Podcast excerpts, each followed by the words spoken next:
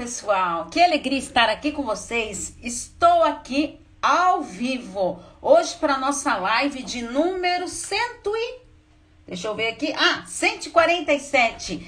E hoje temos convidada, Janaína Cuban. Vamos falar sobre ressignificar a loucura. Então, só tô aguardando ela chegar aqui e vamos lá para nossa live de hoje. Sejam bem-vindos as pessoas que estão chegando aqui no nosso canal. A live de hoje, quem acompanha pelo YouTube, acabei de gravar um vídeo lá rapidinho no YouTube para avisar que a live de hoje será somente pelo canal aqui do nosso Instagram, no Paulo Espíndola Psicóloga. Lembrando que vocês sabem que eu tenho outros aí, é, tem o relacionamento abusivo PC, mas as lives é sempre nesse aqui. Então só vamos aguardar aqui a Janaína chegando para nossa live de hoje. Bem-vindos quem está chegando.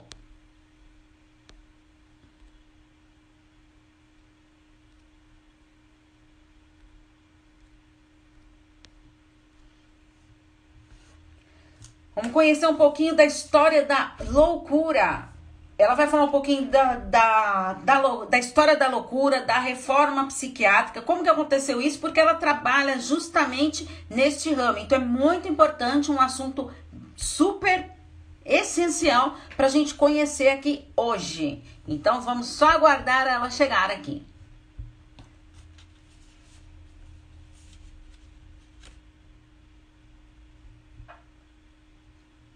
Sejam bem-vindos quem está chegando.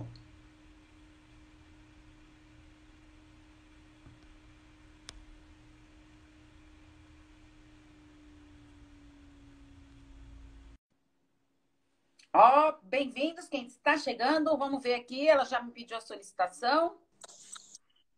Olá! Oi, conseguimos! Tudo bem, Jean? Tudo, Paulinha! Então eu falei para, tava falando aqui para eles que a nossa live hoje com o título Ressignificando a Loucura com a Janaína Coban e se apresenta aí para todo mundo aqui que está ouvindo a gente.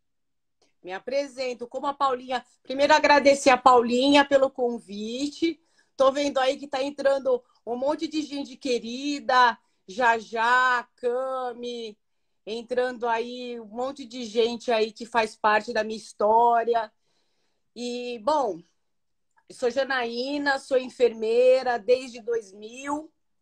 E aí, em 2004, eu comecei a me aventurar aí na saúde mental, na psiquiatria saúde mental.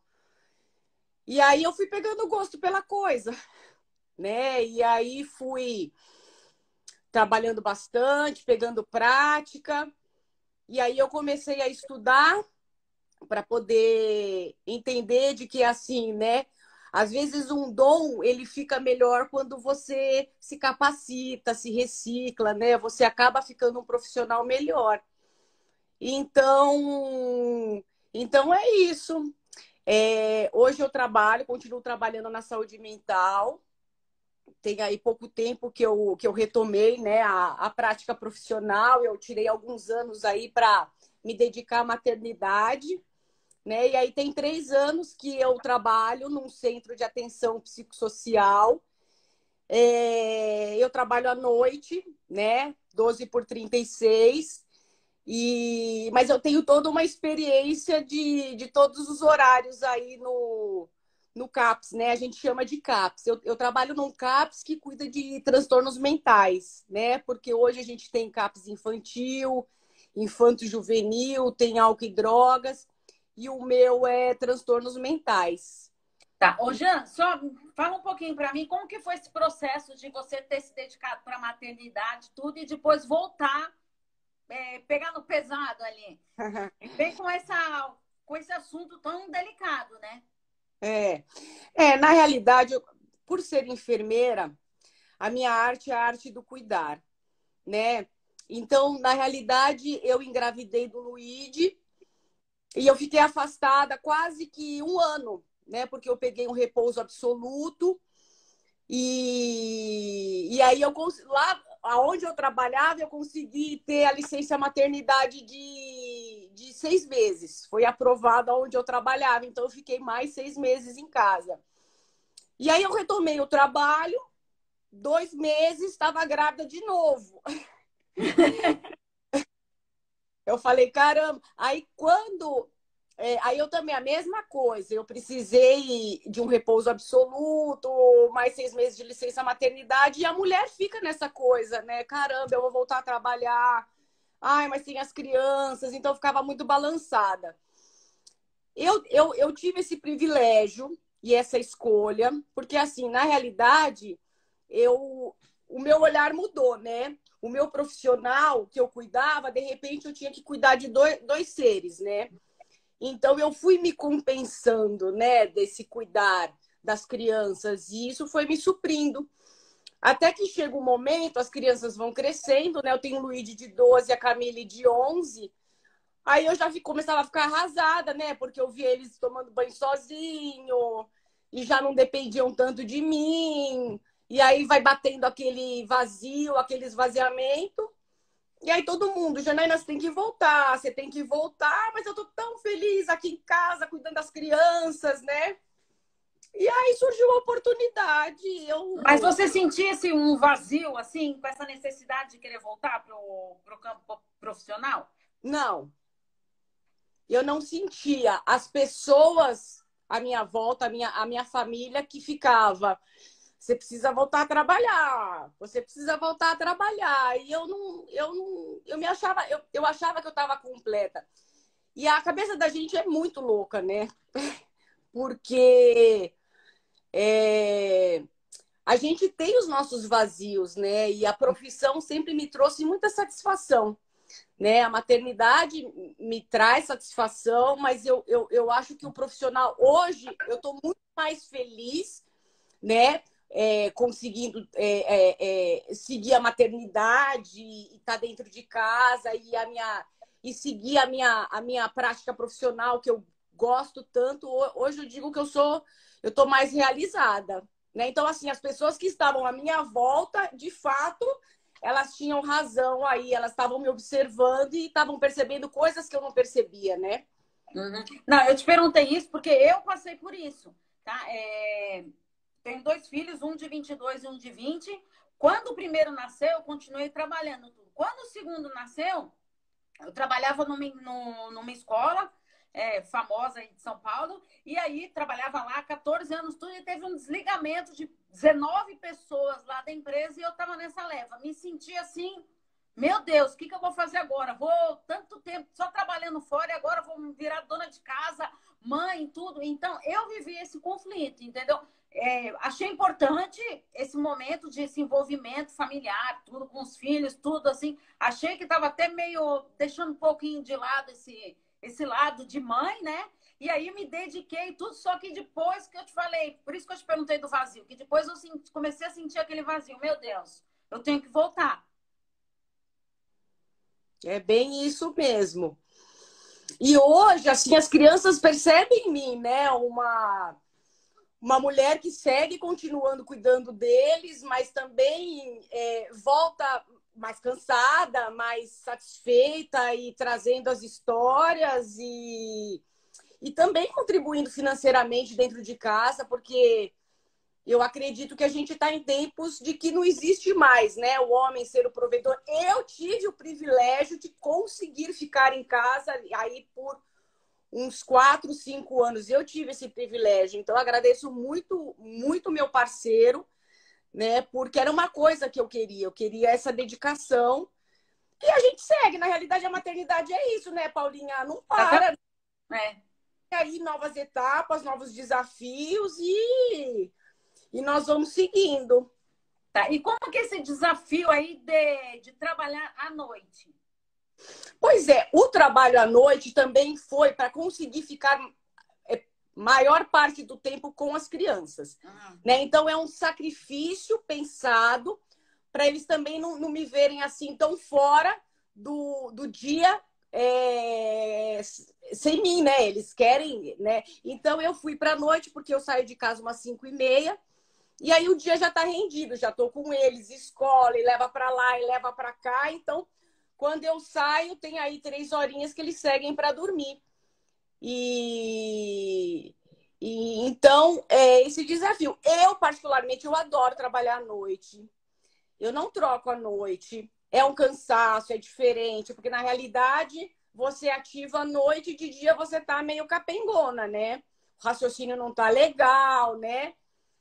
Mas é, é, é a minha escolha, eu acho que assim cabe nesse momento, assim, e, e, e, e, eu percebo que eu tô perto dele, eu sigo perto deles, né? A gente tem dificuldade com esse desligamento, né? Total. Você acha que você vai trabalhar e vai faltar, né? Então a gente vai fazendo um equilíbrio.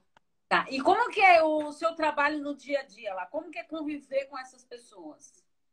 É, então, é, você sabe que assim, né, Paulinha, quando você me convidou, quando eu falo, né, que eu sou enfermeira e eu sou da psiquiatria, né, as pessoas elas assim, elas abrem os olhos assim assustada da psiquiatria. Nossa, você não tem medo? Nossa, que dom! É, me conta um pouquinho. Eu percebo assim que elas, é, elas ficam espantadas, mas elas ficam curiosas e elas ficam muito atentas às histórias que eu vou contando, né? O meu trabalho lá na realidade, é, a minha equipe é responsável por 10 leitos.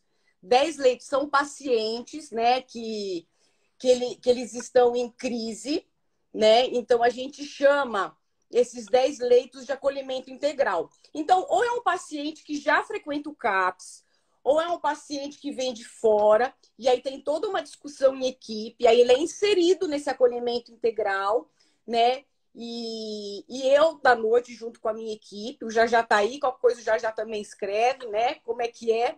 A gente cuida desses pacientes, né?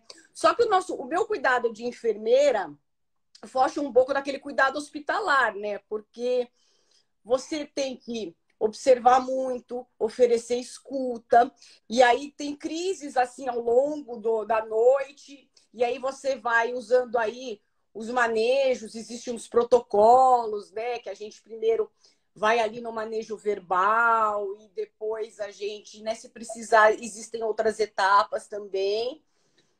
E, e não, é, não é hospital, mas lá, claro, tem pacientes que dependem muito da gente, da enfermagem, tem paciente. Imagina, a gente tem uma paciente o já já tá aí, sabe disso, né? Uma paciente que ela ficava três horas para tomar banho, ela tinha toque, né? Transtorno obsessivo compulsivo. Então era um plantão muito difícil, porque assim, a gente levava ela para o banho e ela precisava autorizar a equipe, ó, agora você pode lavar o meu cabelo, agora você pode escovar os meus dentes. E a gente levava aí três horas nesse processo. Então a gente também era trabalhado na nossa ansiedade, né? Então você fica lá, né, prestando assistência. É... Mas assim, a gente tem, tem pacientes né, que estão com incapacidades, com é, dificuldades motoras, né? Tem a lentificação das próprias medicações também que coloca ele em risco, risco de queda. Então a gente fica aí prontamente, né? Mas lá é um serviço, Paulinha, que, por exemplo, aparece alguém na porta precisando de uma atenção, né? É, é, é, de um acolhimento. Então, essa pessoa ela vai ser escutada, e aí a gente vai tentar entender qual é a necessidade dela, né? Se é uma necessidade de escuta, é uma necessidade ali de esvaziar um pouco a sua angústia, se é uma paciente que a gente precisa encaminhar aí para um outro serviço. E então a gente, na realidade, acaba sendo aí uma porta aberta 24 horas. Sim. Ô, ô Jean, e ó, infelizmente eu não sei o que, que o Instagram está testando, que eu recebi a mensagem do Instagram que os comentários estão desativados. Tá? Porque ah, eles estão. Tá? Então, assim, eles estão testando novas formas aí de fazer as lives. Eu não sei se é porque a, muita gente anda fazendo live e a internet anda caindo demais, né? Então, não sei se é por causa disso, mas eu sei que veio notificação aqui para mim de que está desativado os comentários, tá? É, mas, assim, eu, o porquê que você acha que a gente tem que ressignificar a loucura?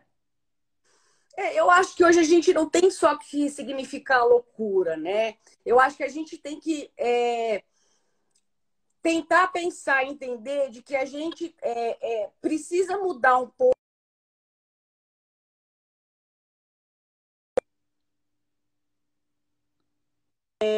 Então, hoje, né, a, a, loucura, ela continua sendo, olha, você é louco, né? Você é doido, você é 13. Voltei, voltei. A internet caiu. Ai, que legal, né?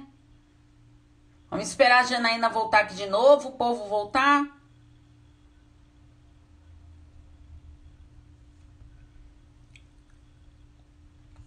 Vamos ver a Janaína chegando aí para ela entrar novamente.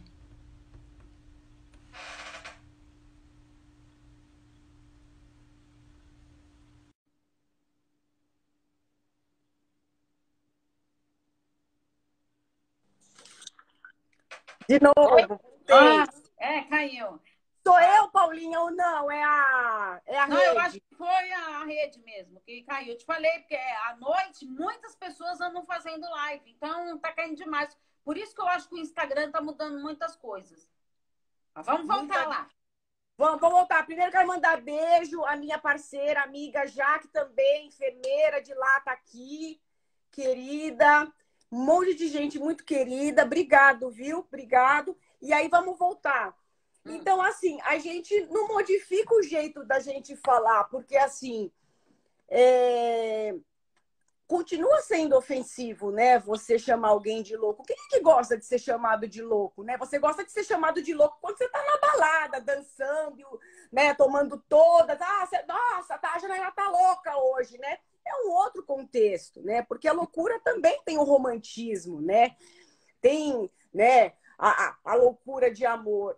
Mas quando a pessoa está em sofrimento mental, é diferente, Paulinha, porque ali é um comportamento.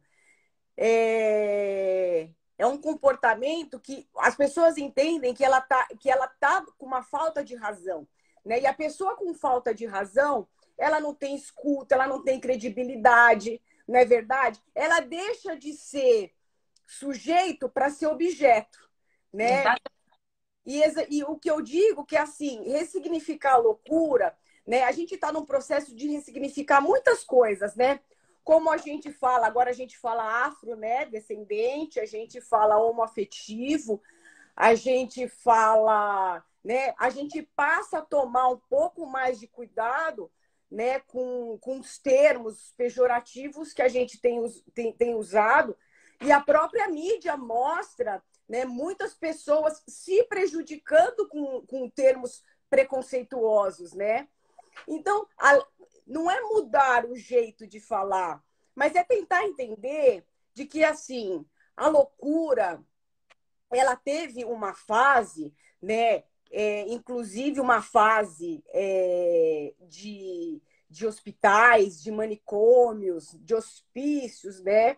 Que, que elas perdiam a condição humana, né? Perder a condição humana, a liberdade, né? A, é, é, poder é, se expressar, né? A gente, a gente no nosso dia a dia, a gente sabe o quanto é difícil a gente não poder e não conseguir se expressar, o quanto a gente fica abalada, né? Então, a história da loucura, né? A história da, psiquiatria, da psiquiatria é muito dura, né? Porque esses hospitais, esses manicômios, eles nascem né, de, de hospitais onde é, é, pessoas com lepra eram depositadas, né? Hoje a gente nem usa mais o termo lepra, né? Porque também é pejorativo. Então a gente usa ranceníase. A ranceníase, ela, ela, ela ainda existe, ela está aí, né? Então eu falo isso porque eu passei um tempo na na, na imposto de saúde, então tinham diagnósticos de hanseníase. A hanseníase é a lepra, né? Então esses manicômios não eram só para pessoas que estavam fora da razão, né? Eram para as pessoas que incomodavam, né, a sociedade, que a sociedade não tinha controle, né? Então essas pessoas eram depositadas, eram deixadas lá, né? E, e não era para um tratamento, né? era para ser disciplinada. Né? Tem até o, um filósofo, o Michel Foucault, né, que ele, ele estudou um pouco sobre as prisões, sobre as escolas, sobre os hospitais, os manicômios, né, de que é, a, a disciplina era a maneira né, do Estado, do governo, né, de manter um controle social, né? E, e, ele também tem uma obra muito interessante que é Vigiar e Punir, né? E, e eu sempre gosto de usar porque assim, o ser humano ele precisa ser vigiado. Infelizmente, a gente funciona melhor, né? Eu digo que quando a gente está dirigindo ali, lá na marginal, né? Você está ali acelerando, né? E você sabe que está chegando o radar, você vai pisar no freio, né? Então, é, você precisa ali do radar, você precisa entender que tem alguma é, é, que, que, que, tem alguma coisa ali para uma você, prevenção, né? Para você se disciplinar, né? Então essas pessoas ali tinham, né, mulheres da vida, é, alcoolistas, tuberculosos, enfim, eram depositados para poder limpar essa sociedade do que é feio, do que destoa, do que não tem controle. E forte e... isso, né, Jean, de ser depositado, né? Solteiro já. Né? Não, Paulinha, perder a condição humana. Eu vou falar para vocês que assim é... tem um, até uma obra que chama o Holocausto Brasileiro, né? Que é a história do Hospital Colônia de Barbacena, né? Que foram 60 mil é, pacientes mortos é, à míngua, né? Que eles eram depositados eles andavam nus, né? Eles ficavam encarcerados. E, e aí a gente volta a falar que não era tratamento, porque assim é, era punição, né? Era punição. Então, é, é, eu vou depois falar um pouquinho aí, né, de como eram esses tratamentos, né? Mas é, essa história aí do Hospital Colônia, ele foi desativado, né? Graças a Deus. Foi... E graças ao o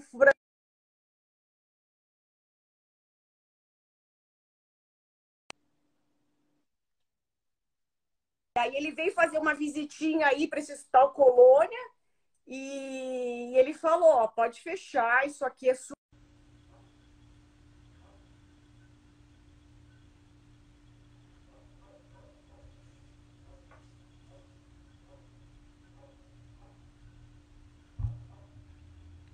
Voltou, né? Ufa!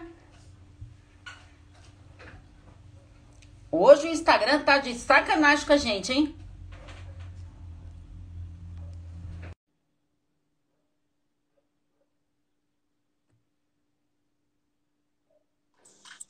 Ah!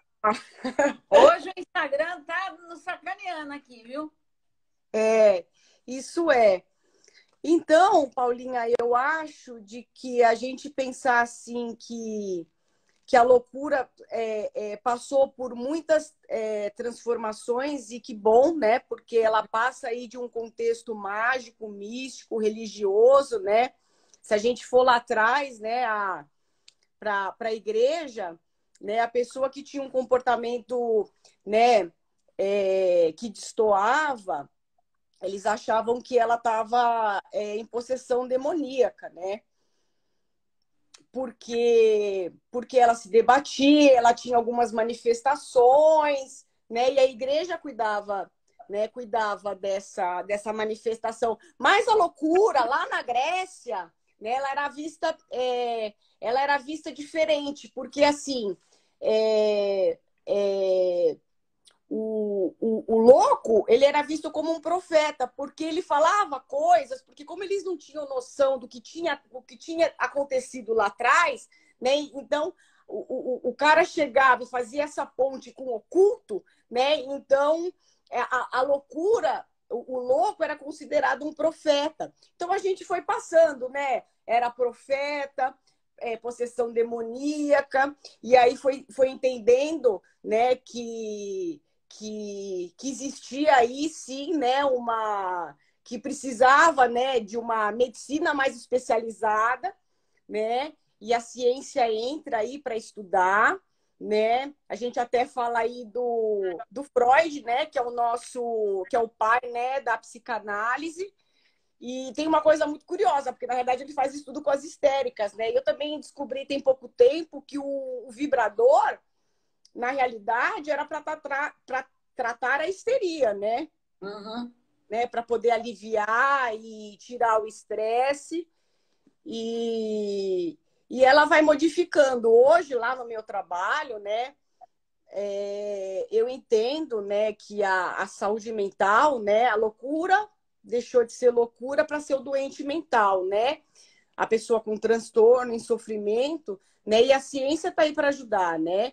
Então, tem os medicamentos, tem as terapias, tem o cuidado. E o, o Jailton, eu não sei se ele está aí, mas ele falou uma coisa, né? Gente, amor. Amor. Eu tenho, assim, sabe, é, um prazer em falar que eu nunca fui agredida. Eu, eu tô desde 2004 na psiquiatria. Se eu levei um empurrãozinho no, no braço, eu até lembro mas eu nunca fui agredida, sabe? Porque quando você lida, você já. Aqui em casa eu já tem que fazer um trabalho com as crianças, porque os meus meninos estavam falando assim: a minha mãe trabalha com louco. Eu falei: não, não é, não é assim. Eu trabalho com pessoas e aí eu tenho que fazer esse trabalho dentro de casa. E aí eu tenho que fazer esse trabalho com os meus amigos, com colegas, né? Essa ressignificação, essa sensibilização, né? Porque assim, Ué, você trabalha com louco. Até o profissional que trabalha com louco, né? Às vezes soa como, olha, você lida, né, com o que foi excluído da sociedade, né? E não é bem assim, né? A, a, eu ve, a, a gente vê que a necessidade né, dos nossos usuários são como as nossas. Né? Se tem história de violência, eu vou reproduzir essa violência. Né? Se eu não for respeitado, eu vou reproduzir essa falta de respeito. Né? A gente chega, a gente é abraçado, beijado, a gente é xingado, mas depois o paciente dá uma melhorada. E aí você vai lá lembrar: olha, você lembra? Você me chamou de loira burra, né? Caramba, eu fiz isso, fez, mas desculpa, não, eu super entendo, você não estava bem, né? Você não estava com crítica, né? A gente fala que a pessoa está com. Ela não está entendendo ali, ela está sem crítica do que ela está falando, né? E aí a gente vai vencendo tudo isso assim com, com o nosso estudo, é, estudando, é, fazendo com amor, né, tendo paciência, revendo também o nosso comportamento, porque a gente está ali para uma troca. Tanto que a Nise da Silveira, ela, tirou, ela, ela, ela, ela entendeu que a palavra paciente não combinava, porque dava a impressão que era alguém ali, né, que Doente. sempre estava à mercê, né, uhum. é, algum, alguma coisa. E aí ela vem com a palavra cliente, né, que ela entende que é uma troca, né? Uhum. Então a gente usa usuário, né? Mas na realidade, em hospitais, é o cliente. Então, cliente, porque existe uma troca. Então, eu estou lá trabalhando, mas eu estou trocando, né? Eu estou ganhando ou eu estou perdendo, né? E, e, e, o nosso trabalho. E a gente. E, e, aí me pergunta assim: nossa, como é que é lidar com louco? Eu falo, ah, é normal. é normal, porque você vive dentro, né? E você vê que eles são como, como a gente, né? Como a Janaína, né, que surta, tem a TPM, tem, né, tem tanta coisa aí que faz a gente, né, alterar o nosso comportamento. E a gente também entende de que, né, a gente lida com neuroses, a gente lida com, com neuróticos, com psicóticos, daí com perversos também, né, Paulinha? Uhum. Então, a gente tá aí, né? Porque tá, o neuro... Uma coisa que falou importante é, que nem na pra, há um tempo atrás, tá? Agora está começando a mudar um pouco essa situação. Mas muitas pessoas, quando vinham fazer terapia, ficavam com vergonha de falar que fazia terapia. Né? Porque eu fazer terapia, não, vão achar que eu sou louco, vão achar que eu sou maluco. Como assim estou fazendo terapia? Então, muitos pacientes é, é, chegavam para mim e falavam: olha, é, eu não conto para ninguém que eu faço terapia porque senão vão achar que é louco. E eu tenho até uma paciente que ela fala: Meu Deus, como eu mudei todo o mecanismo na minha casa, né? É, eu não consegui trazer os meus familiares para terapia. Mas eu mudando, refletiu, refletiu tudinho na, na estrutura familiar, né? E vendo que. E as pessoas vendo, nossa, olha, não é que faz bem mesmo, não é coisa de maluco, não. Então tem muito isso, né? E eu tenho até hoje pacientes, quando eu encaminho para psiquiatra, meu Deus do céu, entra em desespero. E muitos até fogem da terapia. Porque falam, não, não, essa doida aí quer me mandar para psiquiatra, ela tá maluca. É, tem um peso, né? Tem um peso complicado, né? De você. É... E você sabe que eu estava lembrando hoje, assim, né? Pensando na, na live e tal. Eu, eu, a gente, eu tinha um paciente que ele, jovem assim, pra graça, ele falava assim: Mas como que eu vou entender que eu tô bem se eu preciso continuar tomando remédio? eu não consegui falar nada para ele, eu fiquei muda e, e, eu entendi que ele tinha total razão, porque assim, por mais que você se sensibilize, tente se colocar no lugar do outro, né, você não está no lugar do outro, né? O lugar do outro né? É viver sim com uma doença controlável, né? É, como uma diabetes, uma pressão alta, que você precisa ir modificar um pouco, né? A sua é, é, a, a, sua reeducação alimentar, enfim, alguma, algumas atitudes, né? Mas você precisa tomar o remédio todo dia, né? Tá, você falou uma, um ponto importante, que é a questão da empatia, né? Todo mundo fala, ah, se colocar no lugar do outro, mas a dor do outro eu não consigo sentir. Tá? Ah, não, mas isso aí é besteira, tá sofrendo por causa disso, mas eu não tô dentro da pessoa para saber como que ela tá sentindo. Né? Então é muito fácil você falar, ah, tem empatia com os outros, mas será que eu consigo sentir a dor do outro? Não consigo. E o Pedro Calabres, ele dá um exemplo que eu acho fantástico, que ele fala, é, é simples explicar essa sensação de dor do outro. Aperta, é, aperta a mão de alguém. Você vai ver, você está sentindo a dor da pessoa? Ele fala, você está vendo a expressão dela lá, se você apertou com força, tudo mais. A dor da pessoa você não está sentindo. Só ela está sentindo. Meu Deus, como apertou minha mão forte. Você não está sentindo. Você só está sentindo o calor humano dela na sua mão. Exatamente. E você falou uma coisa, Paulinha, que é assim.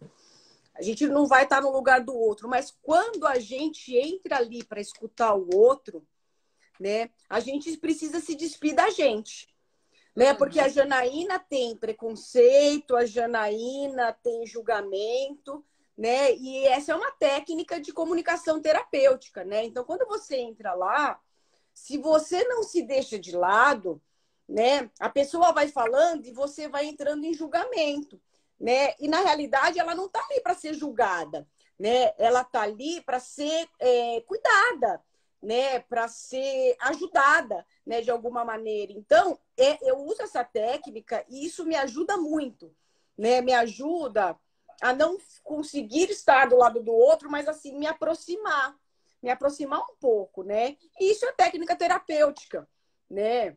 Por isso que o próprio psicólogo, para atender as pessoas tudo, para não ter esse julgamento, por isso que o próprio psicólogo tem que fazer terapia. Exato para trabalhar suas questões internas lá, né? Os seus tabus, suas crenças, tudo, para poder é, tratar o outro sem esse julgamento. Exato. E eu acho que é um pouco disso, né? Esse trabalho é um trabalho de formiguinha, mas eu acho que as pessoas têm que se abrir um pouco, assim, a, a pensar. Sabe por quê? Gente, eu sempre falo, a linha, a, não é eu que falo, né? É, a, a, gente tá, ó, a gente tá numa pandemia, né? Que assim que revirou a nossa cabeça, né? Uhum. Mexeu no nosso cotidiano, a gente perdeu pessoas queridas, né? É um luto, é um esvaziamento, é um medo do que você não sabe o que vem para frente. A gente entra de novo, né? Porque a gente perde o controle nessa pandemia, né? Então, é, eu digo assim que a, a, linha é muito tênue, né? E, e hoje, se eu falar para você que se alguém falar, chegar para mim e falar assim, olha, eu tô, eu sou, eu tô normal, eu estranho, sabe? Eu uhum. estranho porque assim a gente tá num desequilíbrio emocional muito grande, né? E a gente tem que, assim, mostrar as nossas fragilidades quando você fala do preconceito, quando, ai meu Deus, vai me mandar para psiquiatra, ah, eu tenho que fazer terapia, né? Mas eu acho que a gente falando sobre isso, que a gente vai ter entender de que, olha, é, a Janaína teve depressão pós-parto, tomou remédio, né? Fez terapia, ficou bem depois de tantos anos, de novo, né? E, então a gente precisa falar porque a gente encoraja, né? Eu lembro que eu estava conversando com uma com uma amiga, né? E ela estava me escutando, me escutando, me escutando, e nessa sensibilização mesmo da minha história, ela começou a falar da dela, né? E, e, porque a gente tem que fazer isso, né? medo de se mostrar. Eu sei que a gente precisa usar as máscaras sociais, né? A gente precisa, né, tá ali guerreando, né? Mas a gente tem a hora de tirar essa máscara e mostrar nossa fraqueza e chorar e falar que não tá bem e tomar uma Coca-Cola, né? E então não tá tá difícil achar, né, uma, um equilíbrio aí nas pessoas, né?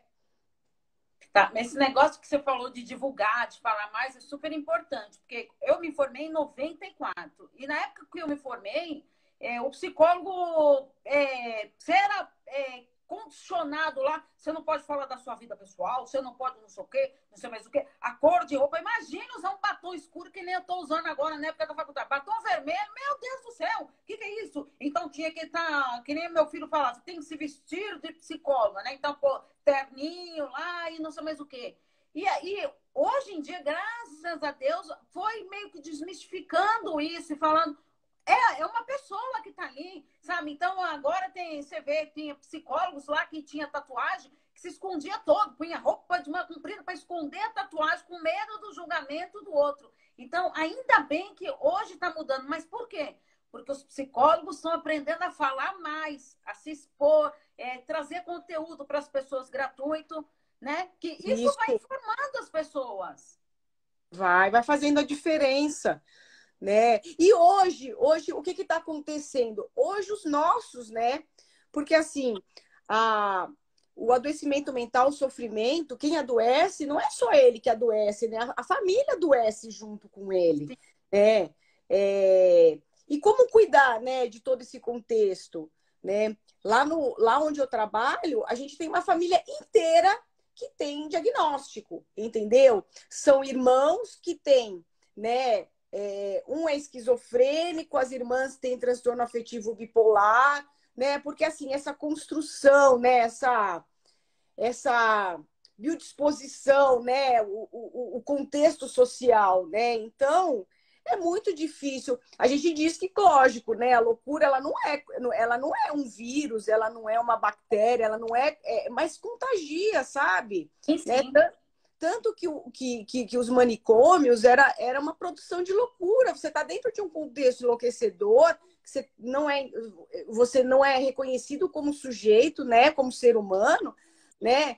E aí você vai aí viver, assim, é, é, tendo essa produção, né? Essa produção da loucura, né? E, e a gente vê, por exemplo, que, que, tem pacientes que vivem num contexto de violência, você pode até tirar ele do contexto de violência, ele não se reconhece né? Porque ele viveu todo um ciclo, né? Toda uma construção que o normal para ele é o que ele viveu, não o que você oferece, que você acha que é, né? O, o, o certo, né? Então, é, pensar que muito se caminhou e muito mais a gente pode caminhar. Né? Hoje a gente olha para o nosso filho, a gente consegue identificar aí, né, alguns sinais assim, porque assim a, a saúde, a doença mental, não tem exame, né? Que você vai lá, olha, ressonância, esquizofrênico, depressão, né? Você não tem é, é, uma comprovação, um exame, né? Então,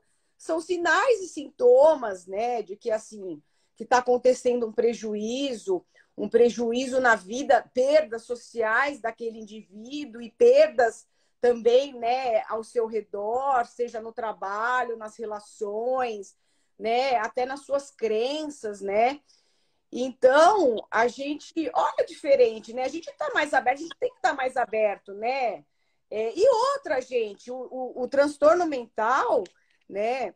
É, é, tem muito paciente, por exemplo, o, a gente vê né, que uma infecção urinária pode alterar o comportamento. Né? A gente vê paciente sendo diagnosticado, né, porque teve uma alteração de comportamento, mas é porque estava com a tireoide lá desajustada, né?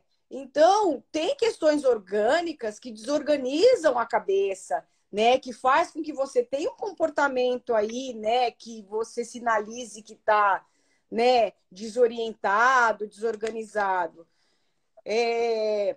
A loucura deixou de estar tá dentro de um espaço, né? Então, quando o CAPS vem também, Paulinha, o CAPS vem nessa coisa de é, descentralizar, né? Descentralizar. Olha, vamos começar a é, porque o CAPS é, é, um modelo substitutivo né, de, de tratamento, porque acredita-se que aquele paciente, né, ele tem sim capacidades, né, ele tem sim habilidades, né, e ele tem condição ali de uma autonomia, né, para que ele possa ali, né, é, é, seguir a sua vida. Então a gente nem usa a palavra incapacidade, né, porque que é incapacidade? Eu mesma sou estudar, não sei o que, eu sou incapacitada para internet, eu sou incapacitada para ir para a cozinha, né? Não gosto de cozinhar, então, né? Então, nada melhor do que testar as suas habilidades no espaço, né? É, um espaço assim com, com, uma equipe interdisciplinar, né? Que todo mundo se conversa e aí tenta entender. E até voltando na Nise da Silveira, né? Que foi a primeira psiquiatra mulher né? É, tem até o, o, filme dela. É, ela entende que a ocupação, né? Então, ela tinha ali, junto com a equipe dela, oficina de costura, oficina de, de, de pintura, né? De que você é, percebia aí uma melhora, né? No, no, no seu, naquele indivíduo.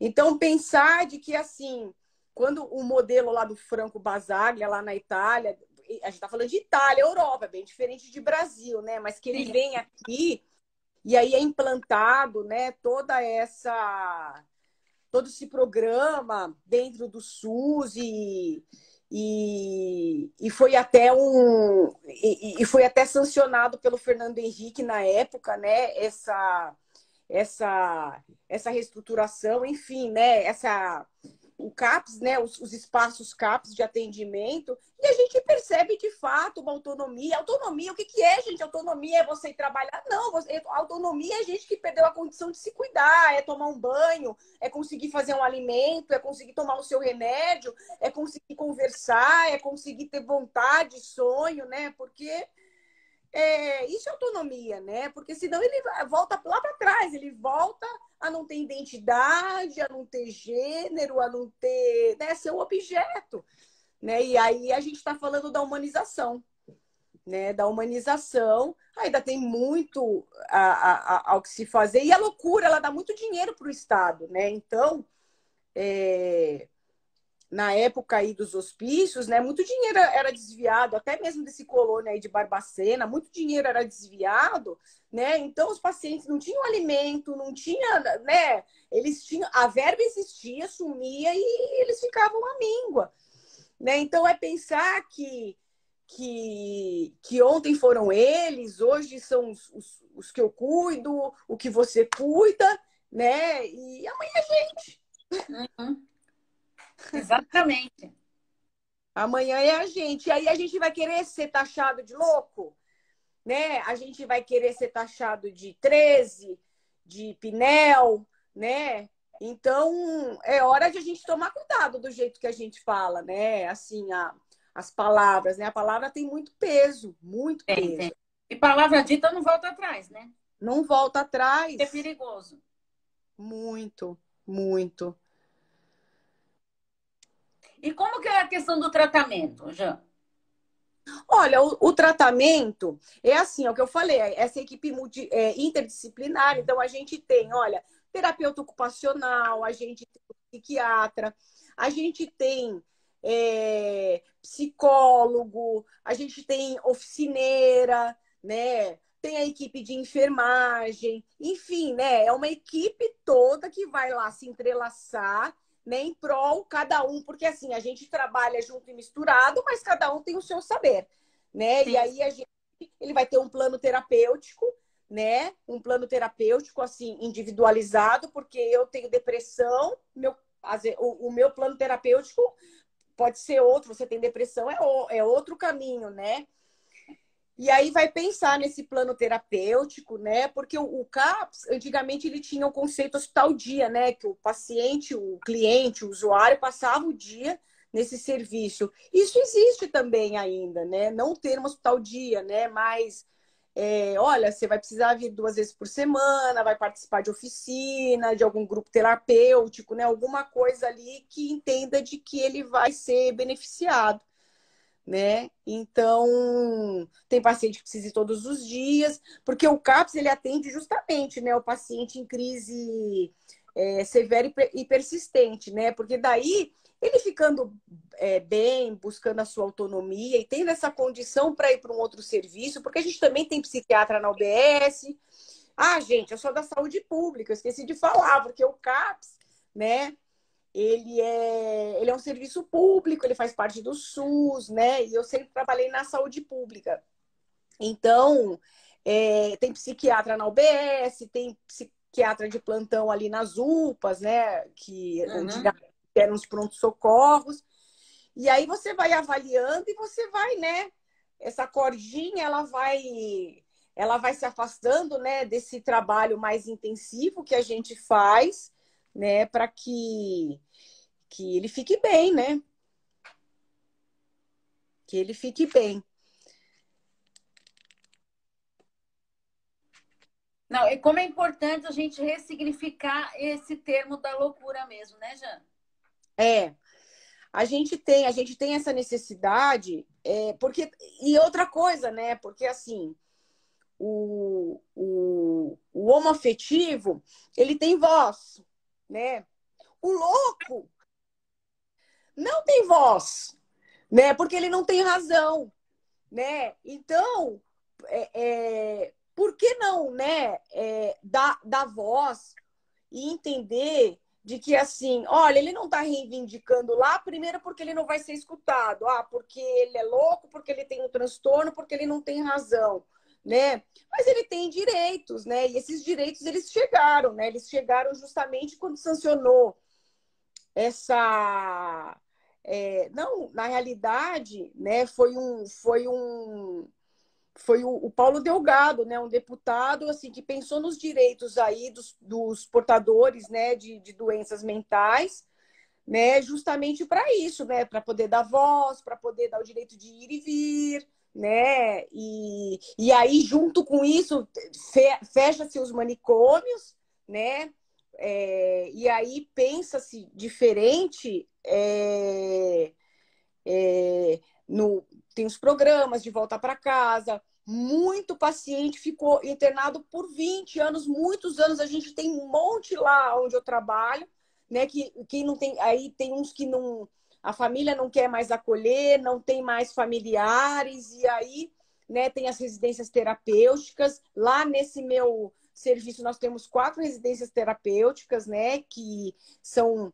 É, existem critérios, mas muitos são aí pregressos né, dessas, dessas internações em manicômios, hospitais, né? Olha que trabalho rico o seu, né, Janaína? Pois é. O nosso, né, Paulinha?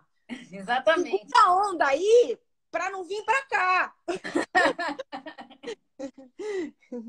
Mas a gente sabe o que? Uma satisfação. A gente vê tanto paciente ficando bem, né? Às vezes a gente tem um plantão que ele tá, meu Deus do céu, né?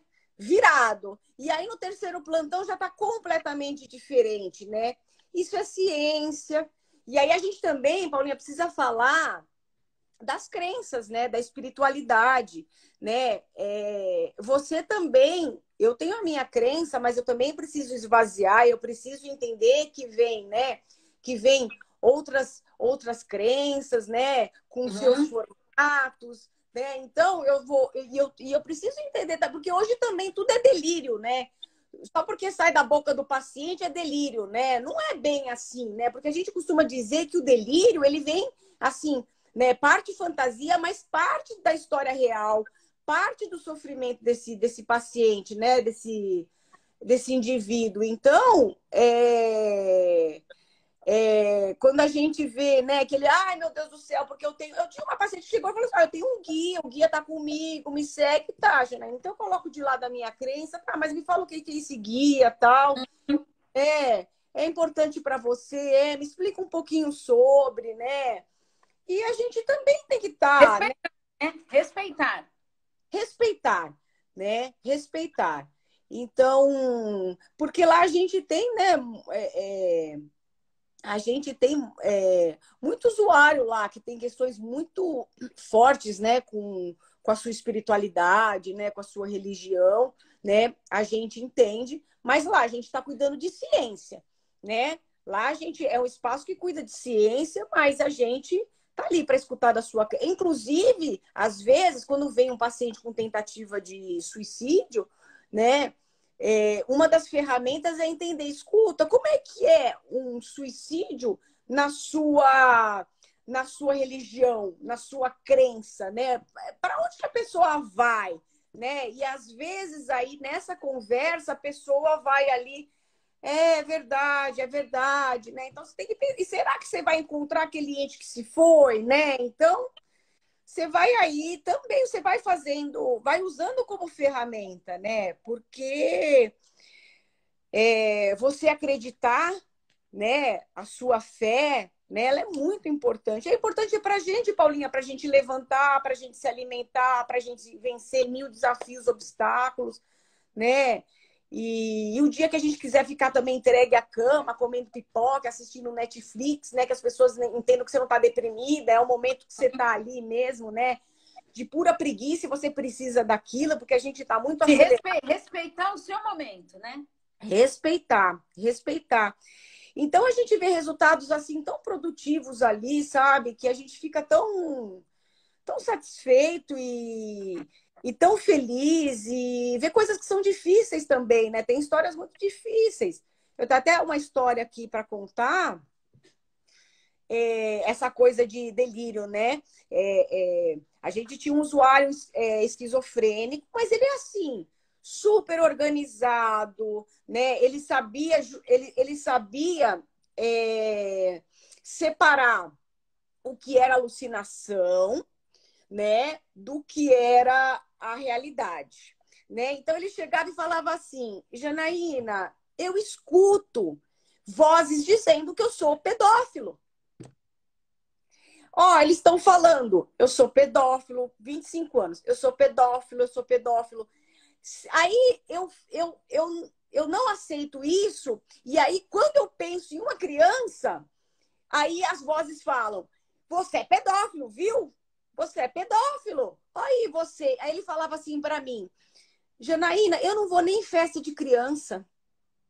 Eu não vou nem em festa de criança. Então, Paulinha, de repente, né, eu fico pensando, de repente ele tinha uma predisposição, né? E aí, dentro desse sofrimento, né, é, vem a gota d'água que transborda, né? Vem aí a alteração da senso-percepção, então ele vem aí com essa alucinação auditiva. E, infelizmente, esse ano a gente perdeu esse rapaz, né? Porque ele não aguentou lidar, porque, porque a briga era boa, né? É o bem e mal, né? Exatamente. E aí... É, é que nem eu falo, né, para os meus pacientes, é a, é a voz sábia e a voz sabotadora ali o tempo todo, né? Exatamente. Então, o que, que ele fez? Ele se jogou no, no, no pneu de trás do ônibus, entendeu? Né? Então, você pensar assim que a pessoa estava lutando, porque a loucura tem um pouco disso, assim, né?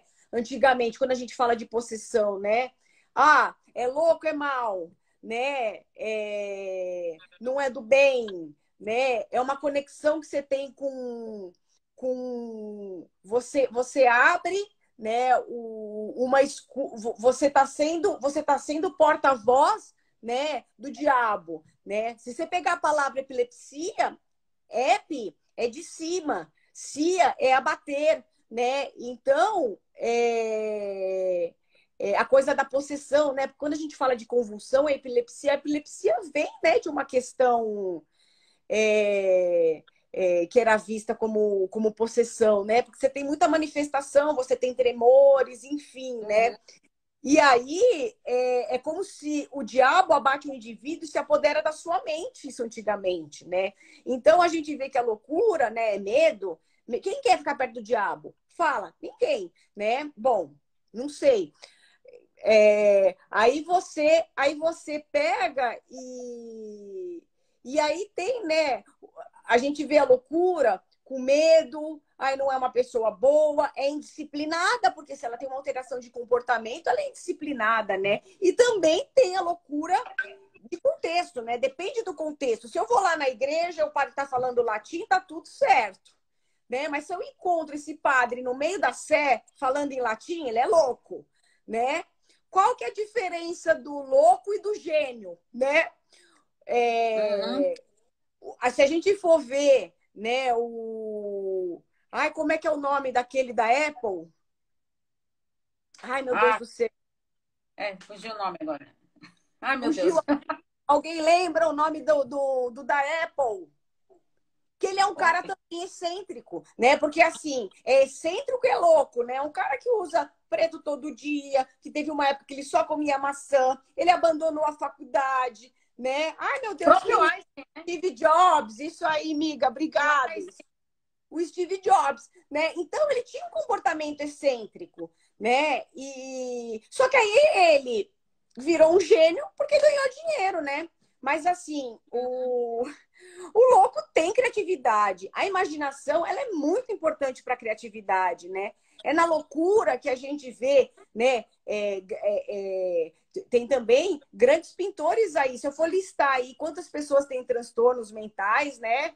é, pessoas conhecidas, são muitos, né? O Roberto Carlos tem toque, Sim. tá aí cantando, né? Tá aí cantando. É... Tem muitos. A Britney Spears, né? Que é um transtorno afetivo bipolar, né? Ela agora conseguiu é, é, ter a tua.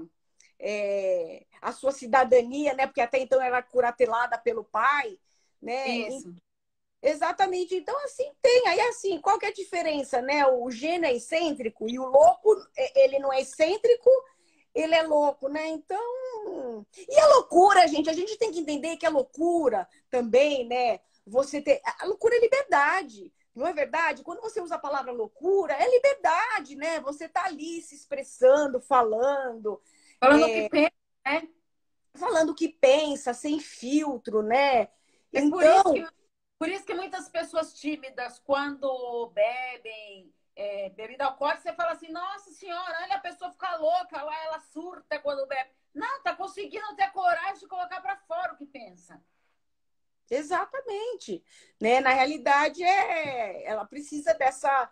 Ela tem essa necessidade de poder. Quantos tímidos né, usam droga, fazem uso de, de de, de álcool, né? Para poder estar tá se soltando, conseguir se uhum. socializar, porque o quão é difícil, né? Você conseguir conversar. Eu mesma, porque me conhece, eu sou super falante, mas hoje eu, eu hoje eu falei, eu falei para um monte de conhecida, até para você, Paulo, ai, meu Deus do céu, tô ansiosa, tô tensa, né? E, eu, e quem me conhece sabe que eu sou falante, eu sou conversadeira tal.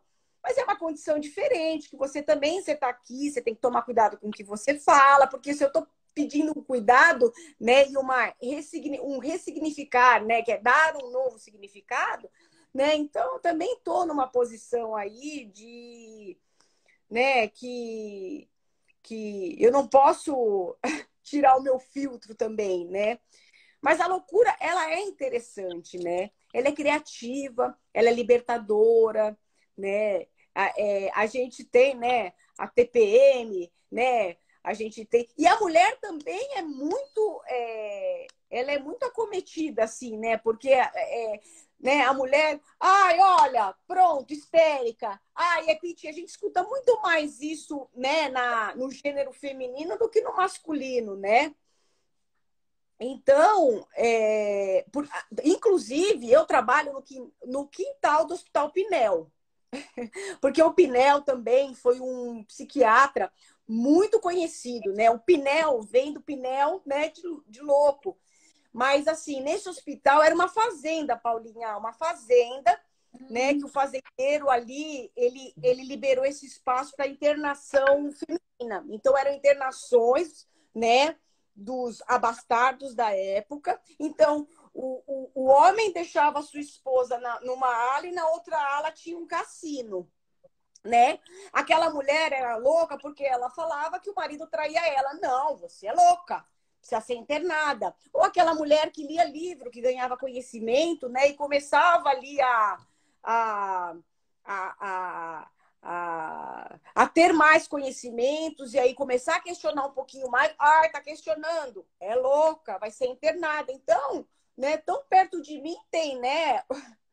Tinha. Depois se tornou misto, né? Hoje está lá funcionando não sei direito como, porque o pneu é do Estado, né? E o meu serviço é da prefeitura. Então a gente não tem, né, é, muito contato. Mas aí eu, eu estudando lá, quando, quando eu fui para esse espaço, eu quis estudar um pouco, né, sobre sobre o que, o que era esse, esse, esse lugar, né? Então era isso, né? O homem ia para o cassino. Gente, não é militância. Eu só estou falando de que assim, né? quando a mulher perde o controle, né, a palavra louca vem bem fácil, assim, né, pra gente, né, a histeria. Mas a histeria também é masculina também, né? Pode ter uma massa maior feminina, mas a histeria também, né, tá, tá, tá no masculino. Então, a gente tá falando... acho que faz parte de alguns tabus, né? Que nem é, as pessoas às vezes ficam meio chocadas quando eu falo Olha, metade dos meus pacientes são homens, metade são mulheres.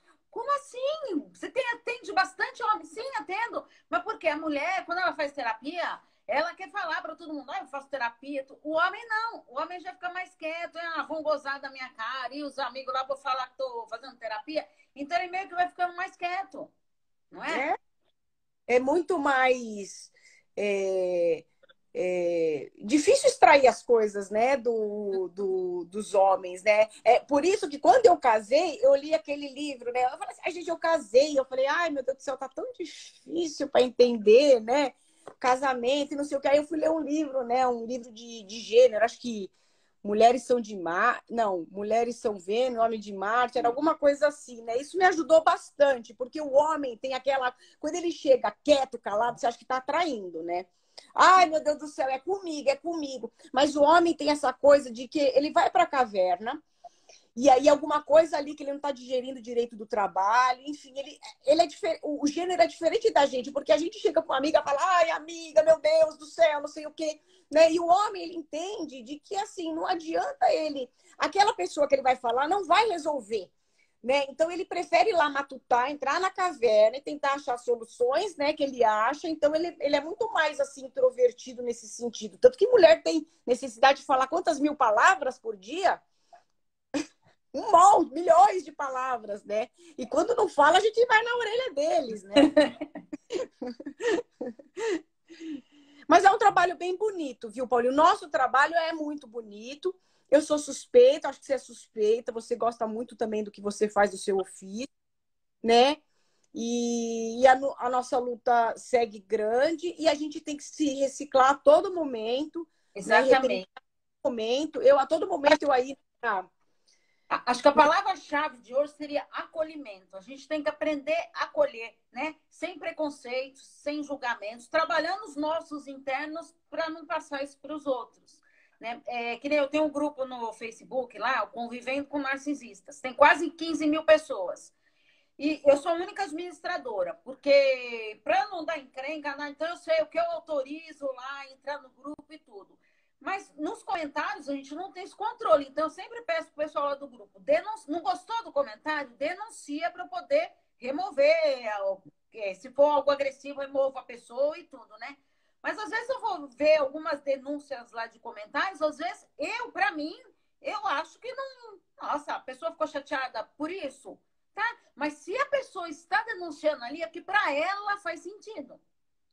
Né? Então eu tenho que acolher a dor daquela pessoa. Então eu, eu tiro mesmo todos os comentários que são lá, eu removo todos. Por quê? Ah, mas você removeu meu comentário, eu não falei nada demais, ela se doeu, cheia de mimimi. Tá, mas para ela naquele momento foi importante. Ela se sentiu atingida. Então, isso eu acho que faz parte do acolhimento. Exato. Não, e eu falo mais também nessa coisa do acolhimento, porque tem a gente também, né, Paulinha? Eu tenho, eu tenho algumas pessoas aqui da, da equipe, o já já tá aqui, falou que tem vergonha, mas deve ser tem, que eu sou desinibida, expandida, ele fala. Mas a gente tem as nossas contras é, referências, né?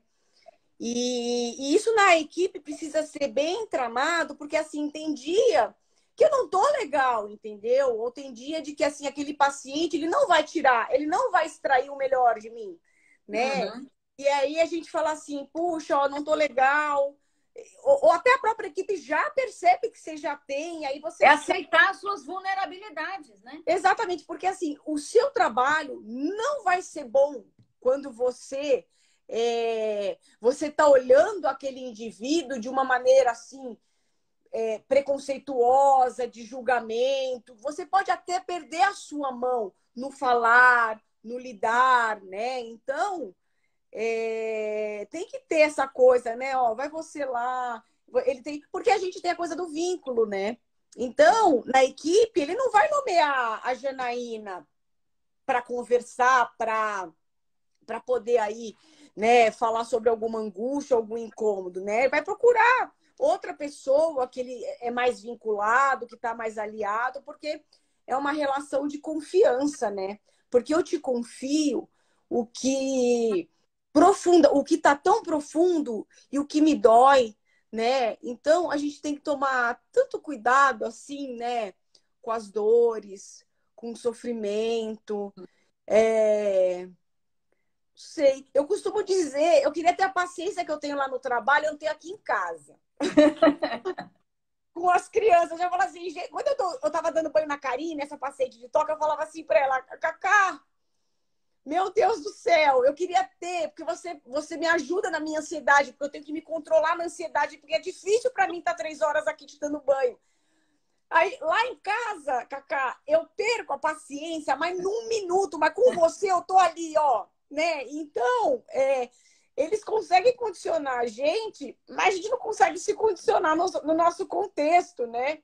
Aí a minha, a minha filha, quando eu, vou, eu, eu ia dar banho, ela até fazia assim para trás, que eu ia com a mão, eu tenho mão pesada, né?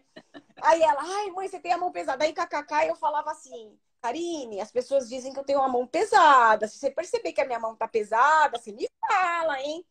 Não, não, tá ótimo. Eu falei assim, porque além dos meus filhos, minha mãe também falou que eu tenho a mão pesada. Né? Então, você vê, então, que bom que é assim, né? Na verdade, tá. seria a gente ser bom em todos os lugares, né? Mas também não dá para ser perfeito, né? Não, ainda bem, ainda bem. E nem quero, né? e nem quero.